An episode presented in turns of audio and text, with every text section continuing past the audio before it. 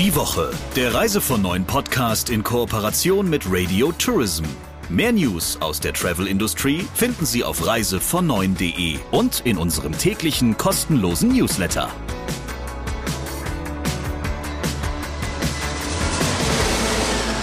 Unsere Ausgabe vor der großen ITB-Woche. Weiß ja nicht, wie es Ihnen geht. Ich habe das Gefühl, man hat nicht mal nächste Woche einen Platz für einen zweiten Kaffee am Tag. Also alle sind in großer Vorfreude, auch ein bisschen im Stress. Und apropos Stress, bei mir im Studio ist Christian Schmicke, der Chefredakteur von Reise von Neun. Erstmal Hallo. Hallo Sabrina, aber warum bringst du mich in Verbindung mit Stress? Weil du ja so ein Mensch für mich bist, der so gar keinen Stress ausstrahlt, sondern wirklich wie so ein Buddha immer mir gegenüber sitzt. Deswegen frage ich mich, apropos Stress, wie machst du das eigentlich in der nächsten Woche? Ich weiß ja noch, dass das einzige Manko bei dir ist, dass du, glaube ich, nicht so einen wahnsinnig guten Orientierungssinn hast auf der ITB. Aber ansonsten äh, wirkst du immer relativ tiefenentspannt die Tage, oder? Was ist dein Geheimrezept? Naja gut, wenn das mein einziges Manko wäre, dann wäre ich froh darum. Ganz so ist es wahrscheinlich nicht. Und in der Tat habe ich in der kommenden Woche auch einen ganzen Haufen Termine. Also das ist schon ziemlich dicht und das kann auch ein bisschen stressig werden. Wobei ich in den vergangenen, meine Güte, wie lange wird es sein, 25 Jahren ungefähr, gelernt habe, mir die Tage nicht zu voll zu packen. Denn das Wichtigste und Schönste ist ja eigentlich, wenn man so im Gang nebenbei irgendwem in die Arme läuft, den man schon lange nicht mehr gesehen hat, wo man sich aber freut, ihn oder sie zu sehen. Und dafür noch ein bisschen Zeit zu haben, finde ich ganz, ganz wichtig. Und jetzt lasst uns doch zum Talk der Woche kommen. Denn da geht es auch so ein bisschen um, naja, Stress würde ich es jetzt gar nicht nennen, aber so ein bisschen Ausreizen der Nerven von äh, Fluggästen, von Urlaubern. Und du hast mit einer Dame gesprochen, die sich dem Thema sehr angenommen hat und annimmt und da auch ziemlich versiert ist. Richtig. Es, wir haben es in der vergangenen Woche ja auch schon mal angesprochen. Es hat für den kommenden Sommer schon wieder eine ganze Menge von Flugplanänderungen durch die Airlines gegeben. Das heißt, da finden dann Flüge nicht mehr zu den eigentlich gebuchten Zeiten oder von den eigentlich gebuchten Abflugorten statt. Und das bedeutet Stress. Das bedeutet Stress für die Reiseveranstalter, das bedeutet Stress für die Kundschaft, das bedeutet aber auch Stress für die Reisebüros. Und es wirft natürlich erneut die Frage auf, ob es denn eigentlich okay ist, für einen Flug, den man bucht, gleich zahlen zu müssen, ohne zu wissen, ob man denn auch einigermaßen garantiert die Leistung, die man gebucht hat, erhält. Und gesprochen habe ich mit Marion Jungblut. Das ist die Reise- und Mobilitätsexpertin des Verbraucherzentrale Bundesverbands. Und ja, die habe ich auch damit konfrontiert, was die Airlines zu diesem Thema zu sagen haben und wie sie argumentieren. Und was sie gesagt hat, hören wir jetzt. Hier kommt der Talk der Woche. Hallo, Frau Jungblut. Hallo, Herr Schmicke. Das Airline-Geschäft macht sowohl der Reisebranche als auch den Verbraucherinnen und Verbrauchern und auch Ihnen als Verbraucherschützerin gerade mal wieder zu schaffen. Wir haben jüngst gehört, dass die Lufthansa einen nicht unbeträchtlichen Teil ihrer für den Sommer geplanten Flüge jetzt schon gestrichen hat angeblich um Flugplansicherheit zu schaffen. Ähm, das ist uns von vielen Reisebüros so mitgeteilt und bestätigt worden und auch Lufthansa stellt das ja gar nicht in Abrede. Haben Sie in diesem Zusammenhang von den Verbraucherinnen und Verbrauchern auch schon was gehört? sind natürlich erstmal sehr schlechte Nachrichten, dass wir wieder einen Chaos-Sommer zu erwarten haben, nach den vielen äh, Sommern, die ja reisemäßig für die Verbraucherinnen und Verbraucher wirklich äh, eine Katastrophe waren. Wir haben äh, nach wie vor hohe Beschwerdezahlen, aber eher so zum Thema ähm, Rückerstattung, die etwas mhm. schleppend mhm. gehen oder wo die Menschen sagen, sie kommen ähm, ganz schlecht mit der Airline in Kontakt. Äh, die Flugstreichungen, die an, äh, jetzt anstehenden, sind bei uns noch nicht angekommen. Das kommt aber immer etwas verzögert, weil jetzt sind die Verbraucherinnen und Verbraucher eher wahrscheinlich nochmal in den Verhandlungen mit den Airlines und gucken, mhm. dass sie Ersatzflüge kriegen ähm, und so weiter. Wenn es dann halt nicht äh, zu ihrem Zufriedenheit äh, sie dann von den Airlines behandelt werden, dann kommen sie über die Verbraucherzentralen dann auf uns zu. Mhm. Also klar, der Weg ist dann der, dass Sie sich erstmal gegenüber Ihrem Reisebüro oder genau. dem Reiseveranstalter ärgern und dann genau. wird möglicherweise das Thema weiter eskaliert. Ich mache da natürlich auch immer gerne Werbung in eigener Sache. Die Verbraucherzentrale NRW hat eine geniale App, Flugärger-App, die kann man sich runterladen und äh, dort dann auch mit wenigen Clip Klicks die Beschwerden an die Airlines schicken. Und wenn äh, man sich dort nicht einig wird, wird die Beschwerde dann auch direkt weitergeleitet an die Schlichtungsstelle öffentlicher Personenverkehr, sodass man mit dieser App ganz gut gewappnet ist. Nun ist ja bereits ja, seit dem vergangenen Jahr, aber eigentlich auch schon vorher das Thema Vorkasse bei Airlines im Gespräch gewesen. Konkret betrifft das ja erstmal die Einzelplatzbuchungen und es betrifft insofern auch die Reiseveranstalter dann, wenn es sich um dynamisch paketierte Buchungen handelt, wo sie sich ja eigentlich aus dem Einzelplatzverkauf bei den Airlines bedienen. Da werden die Kunden in aller Regel sofort zur Kasse gebeten. Und im Moment stellt sich das ja so dar, dass sie zwar einen fixen Preis für etwas bezahlen, aber nicht ganz genau wissen, ob sie dann tatsächlich genau die gebuchte Leistung erhalten. Von Ihrer Seite gibt es ja schon länger Forderungen, da zu einem anderen Prinzip überzugehen. Glauben Sie, dass in das Thema jetzt neue Bewegung kommt? Genau, wir haben ja damals an einem Strang gezogen, die Reisebüros und die Airlines, äh, als das mit der Covid-Krise aufkam, dass die Airlines die ähm, Rückerstattung dann auch so lange verzögert haben, weil sie einfach ihre Liquidität auf Kosten der Verbraucherinnen und Verbraucher gesichert haben. Und das hat die Reisebüros ja damals auch getroffen. Wir haben auch immer wieder äh, Beschwerden von Verbraucherinnen und Verbrauchern, die schon sagen, ich verstehe gar nicht, wieso muss ich beim Flug 100 Prozent sofort zahlen, während ich bei einer Pauschalreise ja eine viel bessere Regelung habe mit 20 Prozent Anzahlung und dann den Rest äh, kurz vor Reiseantritt. Äh, so dass das Thema bei uns schon immer so auf der Tagesordnung war, aber durch die Covid-Krise ähm, dann halt auch dazu geführt hat, dass wir ein Gutachten haben machen lassen und die Forderung eher stärker auch an die Politik gewendet haben und dort auch äh, äh, finden, dass es auch auf Resonanz stößt, äh, diesen Missstand auch tatsächlich irgendwann anzugehen oder zu verändern. Und wir haben jetzt in diesem Jahr auf EU-Ebene eigen, eigene Packages anstehen, die Air Service Regulation und die Better Protection of Passenger Rights Regulation, wo äh, das Thema Vorkasse und auch das Thema Insolvenzabsicherung äh, sicherlich diskutiert wird und hoffentlich dann auch Vorschläge gemacht werden. Mhm. Hier in Deutschland hatte es das Thema ja schon mal bis in den Bundesrat geschafft. Dann ist aber genau. irgendwie nichts weiteres daraus geworden, oder? Nee, tatsächlich. Also auch im Bundestag äh, sind wir auch öfter in Gesprächen und äh, dass die Problematik liegt darin, dass man das relativ schlecht im deutschen Recht umsetzen könnte. Also man könnte es in einer BGB-Reform machen, aber BGB ist für Juristen irgendwie so der äh, heilige Gral, den geht man irgendwie nicht so gerne an.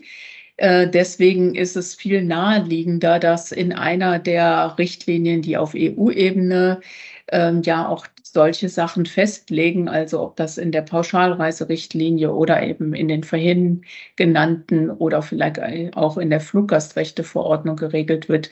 Da gibt es viel mehr ähm, Ansatzpunkte und die haben natürlich auch den Vorteil, dass das dann EU-weit gelten würde, ähm, weil das ist ja dann nicht nur ein Problem, was halt deutsche Verbraucherinnen und Verbraucher betrifft, sondern ähm, auch die anderen Fluggäste. Mhm. Sie sprachen eben von der Kundengeldabsicherung, die es ja bei Airlines auch nicht gibt, anders als etwa bei Pauschalreisen im Veranstaltergeschäft. Auch da wird ja schon länger darüber diskutiert, ob das nicht notwendig wäre. Nun kann man natürlich sagen, also würde man die Vorkassepraxis abschaffen, bräuchte es eigentlich keine Kundengeldabsicherung gegen Insolvenz mehr. Wie sähe denn jetzt aus Sicht des Verbraucherschutzes konkret eine Regelung aus, die Sie sich wünschen würden?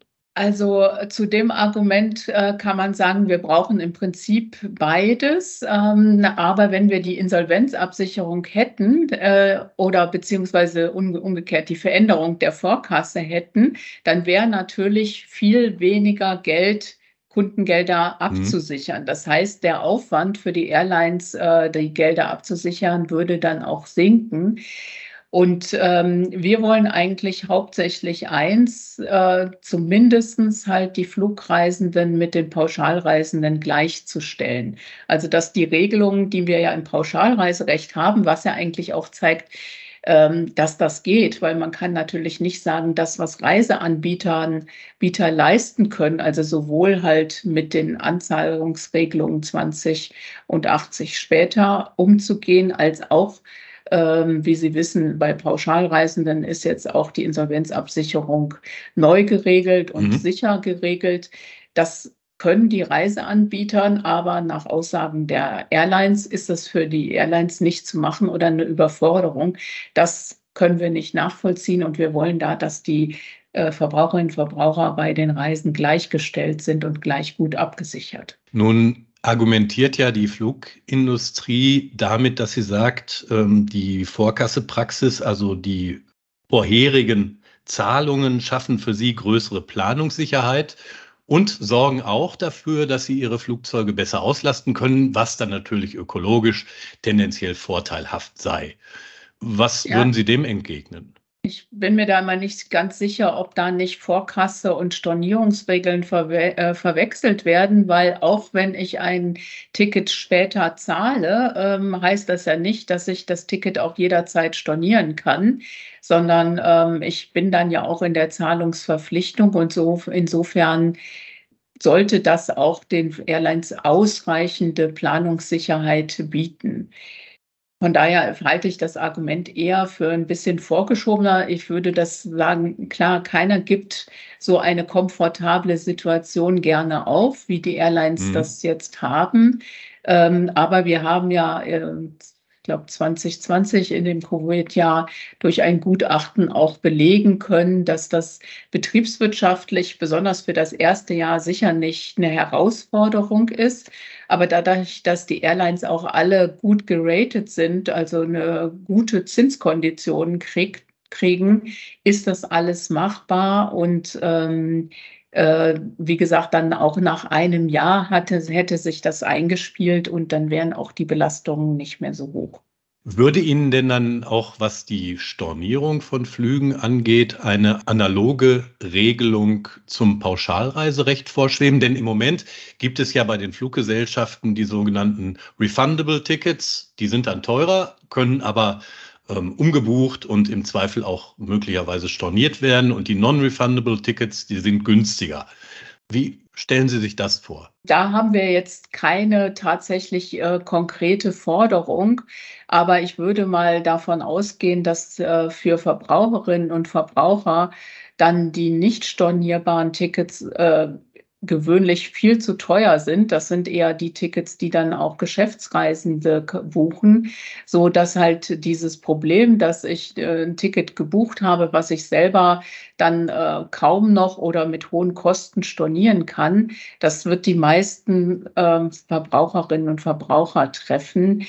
Äh, und äh, von daher ist das dann auch immer ein Problem, wenn sich die Preise oder die, die Pläne für die Flugreise ändern. Aber da haben wir jetzt ähm, keine direkte Forderung adressiert. Äh, ich persönlich finde das auch ähm, wäre was, was man angehen könnte. Aber wie gesagt, äh, wir haben jetzt, wir haben ja schon einige Forderungen, die auch für die Airlines eine große Veränderung darstellen. Was wir auf jeden Fall immer kritisieren, ist, dass die Flugpreisvergleiche für Verbraucherinnen und Verbraucher immer komplizierter werden. Nicht nur, weil wir diese verschiedenen Kategorien an äh, praktisch mhm. stornierbar oder nicht stornierbar, sondern dann auch noch durch die Gepäckmitnahme oder Sitzplatzreservierung und sonst was ist eigentlich die, der Preisvergleich ähm, ja schon höhere Mathematik und deswegen fordern wir ja auch immer oder wird ja auch juristisch immer geklärt, dass ähm, viele dieser Preisbestandteile eigentlich schon von Anfang an auch angegeben werden müssen. Mhm. Aber das Prinzip, Preise möglichst schwer miteinander eins zu eins vergleichbar zu machen, ist ja der Touristik nicht eigen. Das ist ja in anderen Branchen auch so, oder? Ich würde aber mal sagen, da sind schon die Airlines äh, so sehr führend in halt äh, irgendwelchen neuen, Besch äh, also äh, Veränderungen, wenn man sich das mal überlegt, wie es früher war, also das gute damals mhm. sozusagen, als halt der Flug zwar an sich noch teurer war, kann man ja auch sagen, aus Klimaschutzgründen vielleicht der Preis fast reeller, aber ich mir dann keinen Kopf darum machen musste, irgendwie äh, passt jetzt halt noch mein T-Shirt in, in den Koffer rein mhm. oder darf ich doch nur die Zahnbürste mitnehmen und ähm, dann äh, gibt es noch eine Mahlzeit und so, wenn man sich das vorstellt, war diese Situation auch für Familien vielleicht auch besser planbar, ne? weil man wusste, man muss vier Tickets kaufen, da waren halt dann natürlich die Preise höher. Aber heute ist es so, dass äh, vielleicht viele auch denken, ja, der Flug ist ja günstig und wenn man dann das dann nachher alles zusammenrechnet, dann auch noch viermal ähm, Verpflegung für die Personen im Flugzeug, dann kommt man wahrscheinlich auf so ähnliche Preise wieder. Und äh, die Verbraucherinnen und Verbraucher sind dann tendenziell vielleicht geneigt, eher irgendwie auch die Airlines als äh, oder eine Flugreise als günstiger einzuschätzen im Vergleich zum Beispiel auch als mit der Bahn. Ähm, äh, und das ist natürlich auch fatal, so was die Klimaverträglichkeit von Reisen angeht.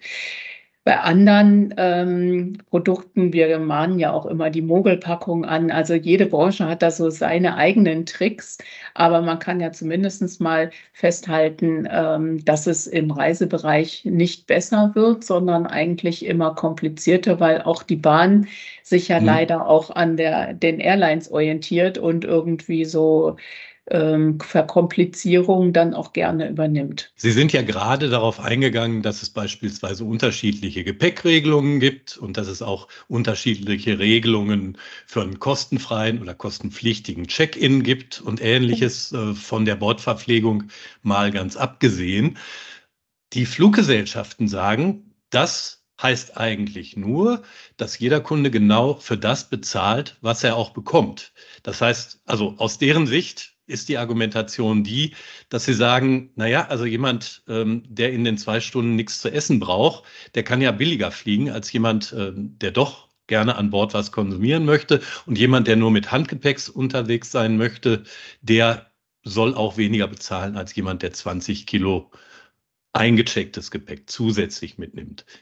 Haben die da einen Punkt?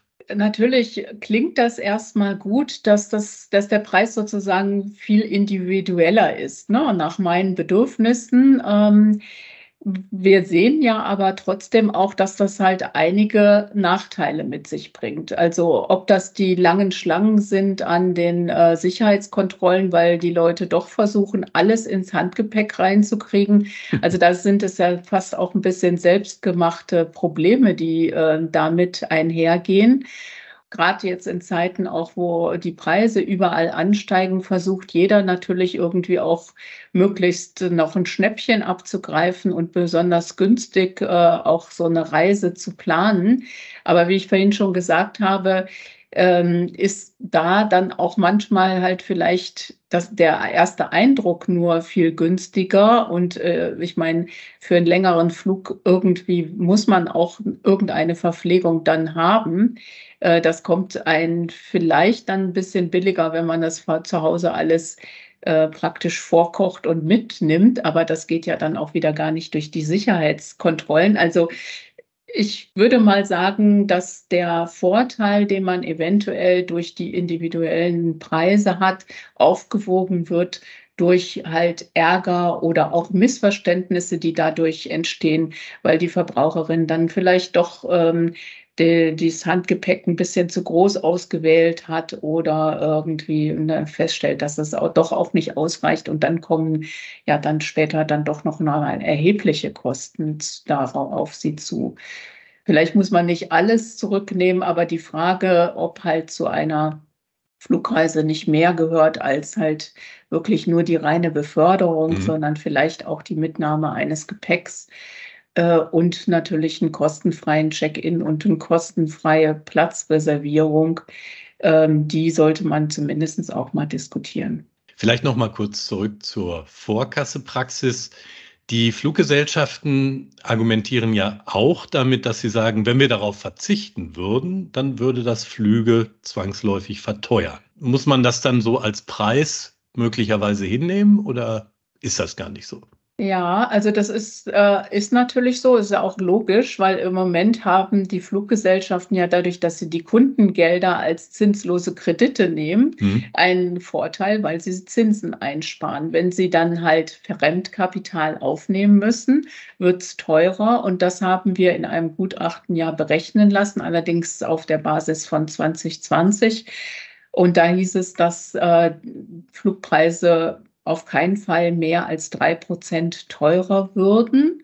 Und wir haben dann wiederum auch eine Befragung gemacht unter, ähm, also von einem Befragungsinstitut. Und da war jetzt für mich selber ein bisschen überraschend, haben 75 Prozent der Befragten gesagt, dass sie, äh, sogar 76 Prozent, dass sie ähm, das in Kauf nehmen würden. Also, dass sie mehr bezahlen würden, wenn sie dann halt auch später erst zahlen müssten. Also mhm. so scheint dann ähm, zumindest das auch zusammenzugehen, dass es natürlich eine Preissteigerung gibt. Ähm, da müsste man dann auch nochmal gucken, ob auf dem Wettbewerbsmarkt der dann halt wirklich auch auf die Tickets umgelegt würde. Aber Klar. wenn er umgelegt mhm. würde, wäre das äh, jedenfalls nach der Befragung auch trotzdem im Sinne der Verbraucherinnen und Verbraucher.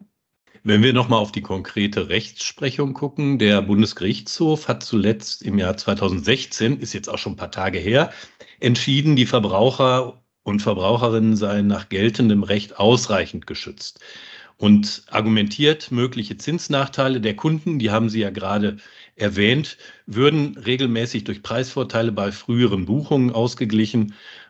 Hat sich diese Situation seither in Ihren Augen grundlegend verändert? Ja, man kann schon sagen, dass sich einiges verändert hat. Ne? Also wenn man ähm, so überlegt, der Basiszinssatz war 2013, das war, glaube ich, die Basis von diesem Gutachten so bei noch im Minusbereich und zwar deutlich bei 0,38 oder 0,13. Und heute haben wir einen Basiszinssatz von plus 1,62. Also das ist natürlich ein erheblicher Unterschied.